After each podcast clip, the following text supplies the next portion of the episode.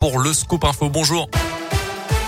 Bonjour Mickaël, bonjour à tous. Et à la une aujourd'hui, il existe une base raisonnable pour croire que des crimes de guerre et des crimes contre l'humanité présumés ont été commis en Ukraine. Annonce de la Cour pénale internationale. Son procureur souhaite déclencher aussi vite que possible des investigations à ce sujet. Euh, dans la nuit, Emmanuel Macron s'est adressé aux forces armées françaises. Le président a appelé les militaires à la plus grande vigilance et à la retenue aussi lors de possibles interférences de la Russie dans leur mission quotidienne.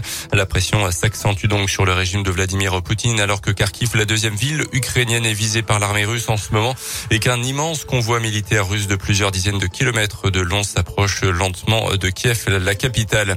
Dans une impressionnante affaire de harcèlement devant la justice à Bourg hier, pendant trois mois à l'automne dernier, un Indinois de 34 ans avait inondé d'appels et de messages malveillants son ex-compagne, la suivant parfois en voiture. 27 000 appels et textos en quelques semaines seulement, soit 300 par jour en moyenne.